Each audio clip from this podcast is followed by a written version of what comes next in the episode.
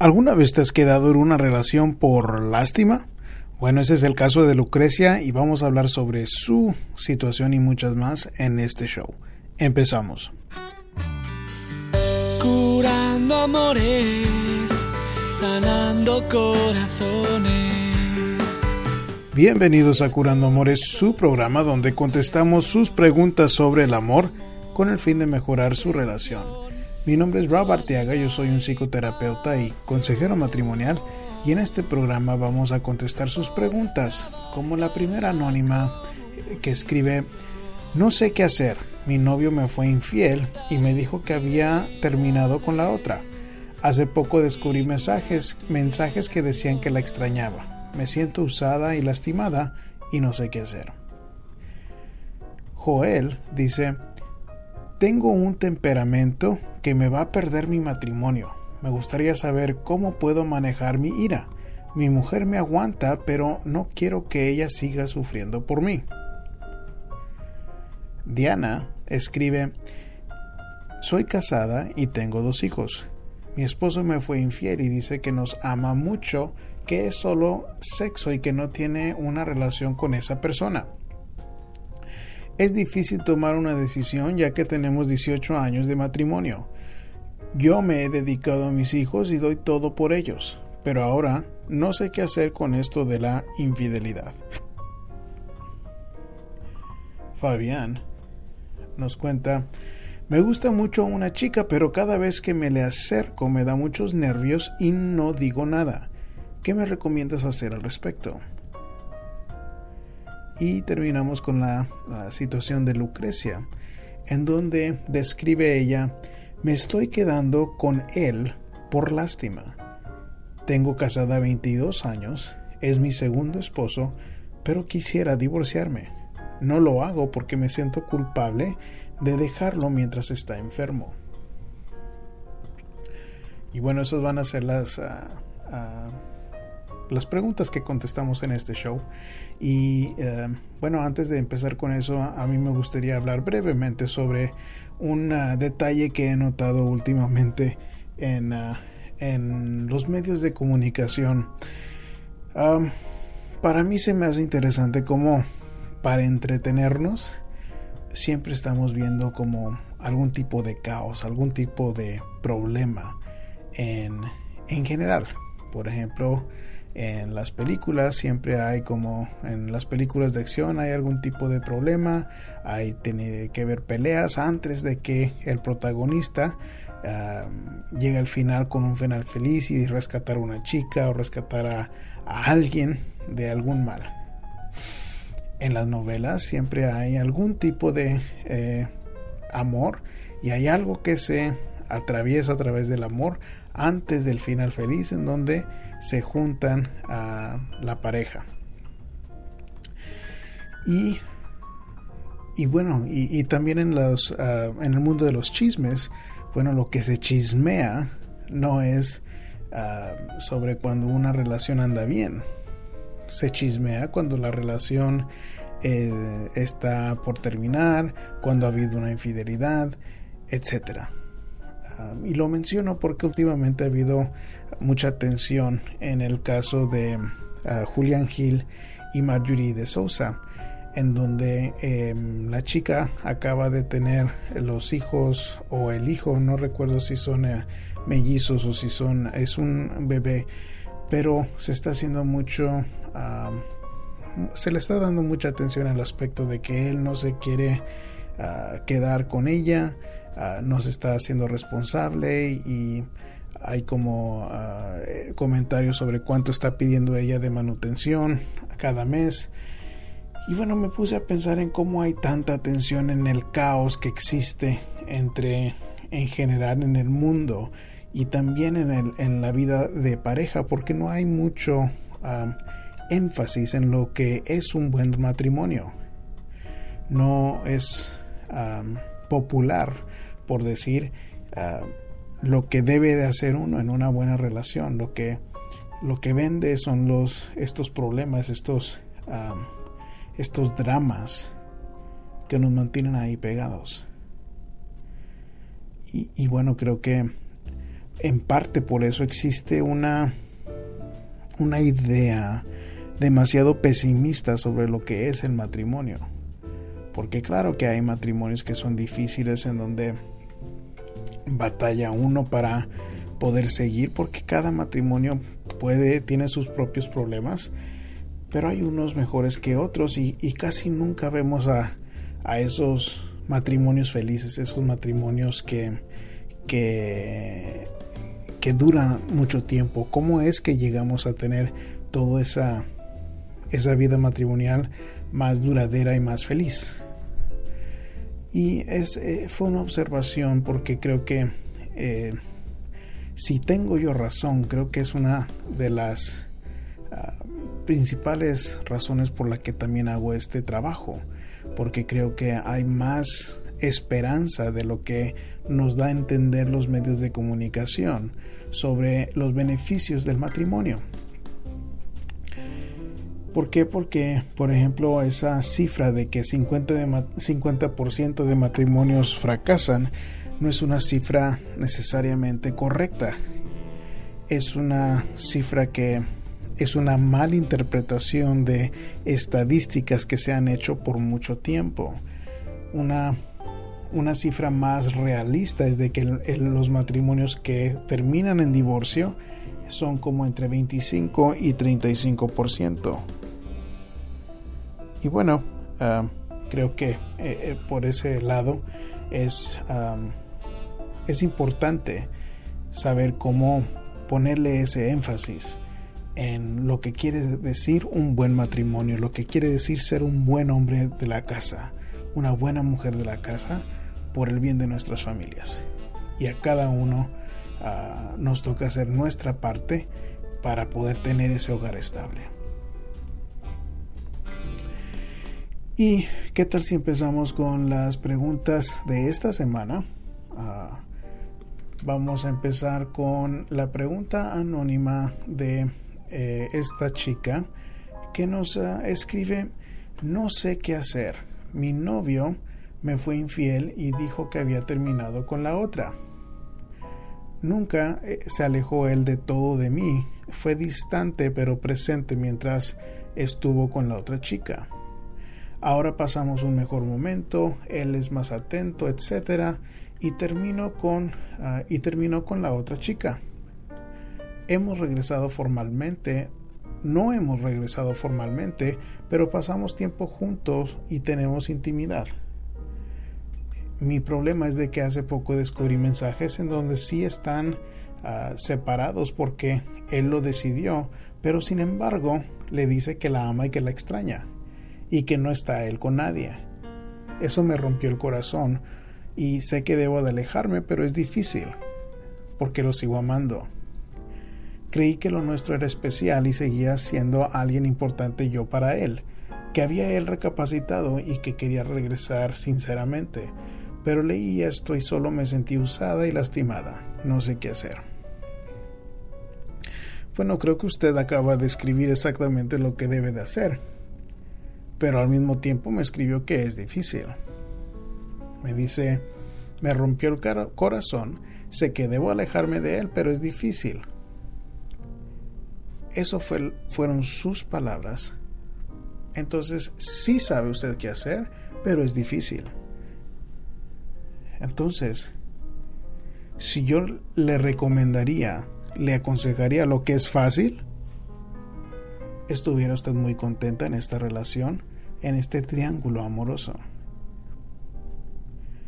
Entonces para mí no es tan relevante si es difícil. Para mí es importante lo que es correcto.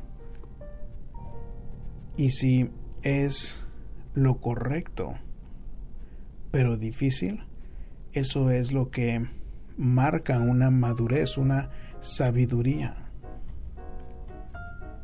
Porque cuando podemos poner distancia entre mi satisfacción y lo que es correcto en el momento, eso es la señal que tenemos sabiduría, que tenemos madurez. Y claro que es más fácil dicho que hecho, pero usted tiene la respuesta. Debe de alejarse. ¿Por qué? Porque si no va a seguir siendo usada por este hombre. Y ya está viendo cómo no es tan importante lo que el hombre dice, sino lo que hace. Y usted creo que parte del error que cometió es de que me dice, hemos regresado, no hemos regresado formalmente, pero pasamos tiempo juntos y tenemos intimidad. Y ese es su error, porque eso es lo que quiere este hombre. Quiere tener intimidad con usted y con la otra chica. Entonces, si usted llegó a aceptar sus llamadas, llegó a aceptar sus mensajes, sus invitaciones para salir, bueno, usted es la que le abrió la puerta. Y si este hombre quería andar con dos, bueno, usted se la dejó bien fácil. Y no importa como muchas mujeres me dicen, pero es que me insistía y me insistía y me insistía. Bueno, si usted no contesta, él no sigue llamando. Y claro que va a estar insistiendo porque quiere tener relaciones con las dos. Pero si usted no le abre la puerta, él no puede entrar a su vida. Así que usted tiene la respuesta. Y sí, tiene razón, es difícil hacerlo pero yo no le voy a recomendar lo que es fácil, le voy a recomendar lo que es correcto. Y lo que es correcto es de que recapacite sobre lo que le están haciendo en esta situación y usted solita, si cae en los brazos de él, usted solita es la que va a sufrir la consecuencia. Joel nos cuenta, tengo un temperamento que me va a perder mi matrimonio me gustaría saber cómo manejar mi ira. Últimamente noto que soy muy cortante con mi familia y no tengo mucha paciencia con ellos. Yo hago todo por ellos, trabajo para poder darles lo que quieren y mi esposa me atiende y me respeta. ¿Cómo le eh, me respeta como el hombre de la casa? Yo noto que mi mujer me aguanta, pero no quiero que ella siga sufriendo por mí. Bueno, Joel, se me hace importante que usted reconozca que, que tiene usted esta ira y que no quiere que su mujer siga sufriendo.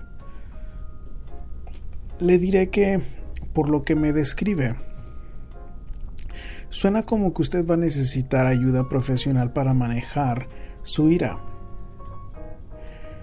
¿Por qué? Porque si usted tiene una mujer que lo atiende, que lo respeta, pero aún usted anda impaciente o irritable con toda su familia, eso no es normal. Eso es, eso es sumamente egoísta e irrazonable. Y, y bueno, lo que sí le puedo decir es de que si usted anda estresado, si anda enojado, se vale estar enojado, se vale estar estresado. Lo que no se vale es ser grosero. Entonces, en el momento en donde usted quiera responder de una manera grosera, es el momento en donde usted debe de retirarse, morderse la lengua, por más difícil que sea. Y esa es una de las claves para poder controlar su ira, porque en el momento donde anda usted irritable, donde ya contestó de una manera grosera, usted ya no está razonando. Cualquier cosa que salga de su boca en ese momento va a herir. Así que le recomiendo que por más distancia que pueda poner razonablemente, mejor. Entonces, si usted anda frustrado algún día y llega a la casa, prefiero que diga algo como, mira, ¿sabes qué? Necesito unos minutos para ah, descansar antes de, antes de volver a, a estar juntos. Por ejemplo. ¿Por qué? Porque eso es usted tomar las riendas de sus emociones que han dañado a su familia y responsabilizándose para que no siga ocurriendo. Lo otro que puede hacer es respirar. Entre más respira, eso facilita que su cerebro pueda razonar de una manera más fácil opuesto a cuando está usted alterado. Pero hay cosas que un terapeuta puede ir más a fondo sobre, sobre por qué usted anda tan irritable o impaciente con su familia. le puedo decir que en mi experiencia noto que uno como hombre se, se, la pasa mucho tiempo en el trabajo y puede ser de que usted está desgastándose tanto que que no es posible tener paciencia cuando uno llega a la casa después de un día súper largo de trabajo. O puede ser que hay algo en su pasado que lo afectó de una manera que usted anda así con todo mundo. Entonces, si, si, si usted ya tiene miedo de que ah, pueda perder a su familia, le sugiero que busque la ayuda profesional. Muy bien, y seguimos ah, con el caso de Diana en donde nos dice, soy casada y tengo dos hijos. Mi esposo me fue infiel y dice que nos ama mucho, que es solo que solo fue sexo y que no tiene una relación con esa persona. Es difícil tomar una decisión ya que tenemos 18 años de matrimonio. Yo me he dedicado a mis hijos y doy todo por ellos, pero ahora no sé qué hacer con esto de la infidelidad.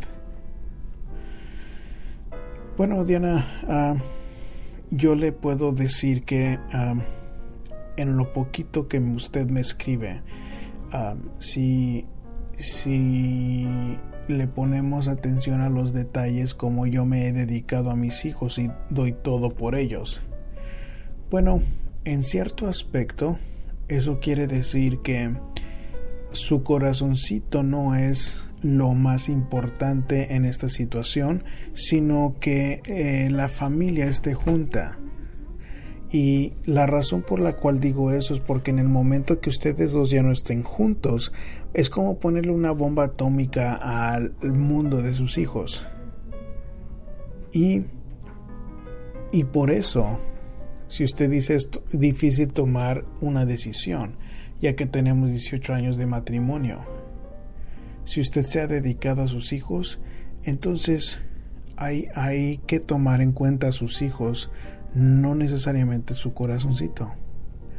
Ahora yo también le puedo decir que cuando yo he visto este tipo de casos, que cuando la mujer me escribe cosas como yo me he dedicado a mis hijos y doy todo por ellos, suena como una mujer que se ha refugiado en sus hijos o que les ha dado tanto tiempo que cuando llega el esposo está tan cansada que que lo deja queriendo más atención. Entonces yo le diría que eso, como es algo muy común, que yo reflejaría, porque es posible de que, aunque su esposo fue el que pecó y tomó una decisión completamente inmoral, de que usted contribuyó a esto dedicándose tanto a sus hijos. Y en estas situaciones, porque usted está tan dolida, normalmente el reclamo por el dolor es lo que más afecta el, el que puedan ustedes superar la situación. Entonces esos son los factores que que yo tomaría en cuenta que si qué fue lo que hizo usted que pudo haber contribuido al problema para ajustar esa conducta y ver cambios en la relación. Si está usted reclamando de una manera irrazonable después de que su esposo está ah, esforzándose por estar mejor en la relación, bueno, si usted eh, sigue con el reclamo, eso desgasta mucho el matrimonio y normalmente no sobrevive porque, porque es algo muy estresante para ayudarlos a seguir adelante. Y eso sería lo que le recomendaría si yo la tuviera usted aquí en el consultorio. Muy bien, ¿qué tal si seguimos con el, eh, la pregunta de Fabián? Y Fabián dice, me gusta mucho una chica, pero cada vez que me le acerco me da muchos nervios y no digo nada. La conozco porque es amiga de una prima que frecuento y tengo tiempo de que me gusta. La verdad no he tenido muchas novias y no estoy acostumbrado a este tipo de situación. ¿Qué me recomiendas al respecto? Ah, bueno, Fabián, lo que te puedo recomendar es que los nervios que sientes es porque tienes una expectativa de esta chica. La expectativa es que como te gusta, que te responda. Entonces, cuando haces a un lado la expectativa y, y cuando hablas con ella con una manera sincera de conocerla a ella, sin necesariamente que te responda favorablemente a, tu gusto hacia ella, hacia tu atracción. Eso es la, el punto clave para que para que puedas ah, ver al, a ver si puede resultar en, alguna relación romántica. ¿Por qué? Porque acuérdate que la cualidad número uno que busca la mujer en el hombre es confianza en sí mismo. Y sí hay algunas excepciones en donde la mujer puede gustarle a un hombre que es algo tímido, pero en general la mujer, ah, la cualidad número uno que busca en el hombre es la confianza en sí mismo. Y la confianza en sí mismo es importante, creo yo, porque la mujer le gusta sentirse protegida con el hombre que está. Y si cuando te le acercas estás nervioso, eso no comunica seguridad en ti mismo. Lo que comunica es nervios. Ahora, yo entiendo que es imposible eliminar los nervios, pero lo que sí también funciona es hablar sobre los nervios, porque no cualquier hombre tímido le da la validez a los nervios normalmente. Entonces, eso más o menos escucha algo así como llegar con una chica atractiva y decirle algo como, mira, sabes que tengo muchos nervios porque ah, te me haces una chica atractiva, pero quería venir a saludarte, quería venir a, a, decirte que eres una chica muy guapa y, preguntarte cómo ah, te ha ido tu día.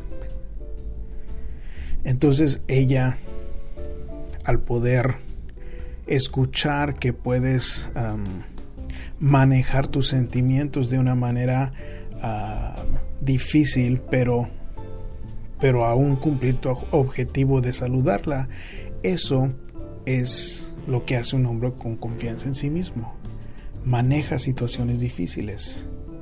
Y claro, sería mucho mejor si no tuvieras los nervios, pero ahí van a estar es mejor darle atención tú a los nervios en lugar de que ella lo haga o que los vaya a detectar y que vaya a ser algo ah, que te arruine la posible atracción entre ustedes. Eso sería lo que te recomiendo al respecto para que puedas entablar alguna conversación con la chica y ver a dónde va. ¿Qué tal si terminamos con eh, la pregunta de Lucrecia? Y Lucrecia nos dice, me estoy quedando con él por lástima. Mi esposo siempre fue un buen proveedor y se portó muy bien con mis hijos. No tenemos hijos propios. Hace algunos años dejó de trabajar porque en su trabajo despidieron a mucha gente. Ahora trabaja pero le pagan solo una fracción de su salario anterior. Para hacer la situación más difícil, él ahora le, han diagnosticado una enfermedad terrible. Tengo casada 22 años, es mi segundo esposo, pero quisiera divorciarme. No lo hago porque me siento culpable de dejarlo mientras él está enfermo. Bueno, Lucrecia, yo te diría que si sientes culpabilidad es porque eres una mujer decente. Porque solo las personas decentes sienten culpabilidad. Y el matrimonio es un compromiso importante. Y si también escribes cosas como que él fue un buen proveedor y se portó muy bien con tus hijos, que no eran de él, eso creo que vale mucho. Y como el matrimonio es un compromiso, eso significa que estamos en las buenas y en las malas. Entonces para ahora que estás en las malas, después de que Él ha sido un buen proveedor y que se portó bien con tus hijos, creo que no es de una mujer decente dejar a un hombre que se ha portado bien contigo. Eso no es lo que es el matrimonio. El matrimonio es un compromiso de estar ahí al lado de nuestra pareja en las buenas y en las malas.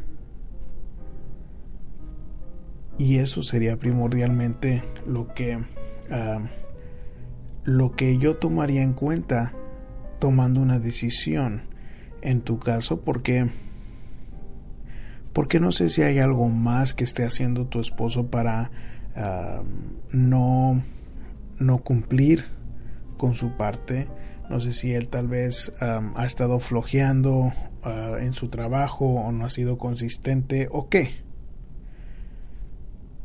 Pero con los detalles que me cuentas hasta ahorita, no veo una justificación para divorciarte porque suena egoísta cuando tienen 22 años, cuando has sido un buen proveedor, cuando se portó bien con tus hijos, porque no es normal eso, que un segundo esposo tome ese papá, ese papel de padre para tus hijos, que lo haga bien, que haya sido un buen proveedor. Y al contrario, creo que te ves tú como la egoísta o como que lo está lo había usado a él o como que te quieres deshacer de él ahora cuando está sufriendo él una enfermedad terrible. Y eso sería eh, principalmente lo que yo eh, evaluaría en esta situación. Qué es lo que él está haciendo, qué estás haciendo tú, cómo lo han manejado, si han recibido ayuda o no. Y sí, claro que te eh, aconsejo de que si no han ido a algún tipo de terapia, que ambos vayan para ver si hay algo que se pueda ajustar para que tú tengas también satisfacción en el matrimonio, porque sí creo que es importante que tus necesidades se escuchen y que se atiendan pero hasta ahorita no me, no me has contado algo en donde me da a entender que tu esposo no está interesado en complacerte a ti. Así que si no lo puedes manejar esto solita, ah, te, te sugiero que busquen ayuda profesional.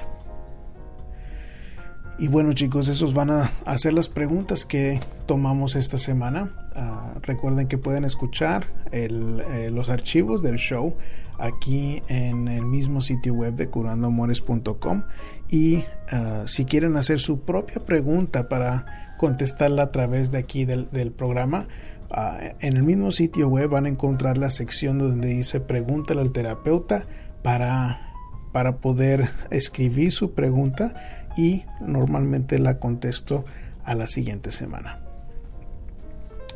También si acaso no quieren que tomemos alguna de sus preguntas al aire y quieren hacer una consulta privada, hay más información a través del sitio web.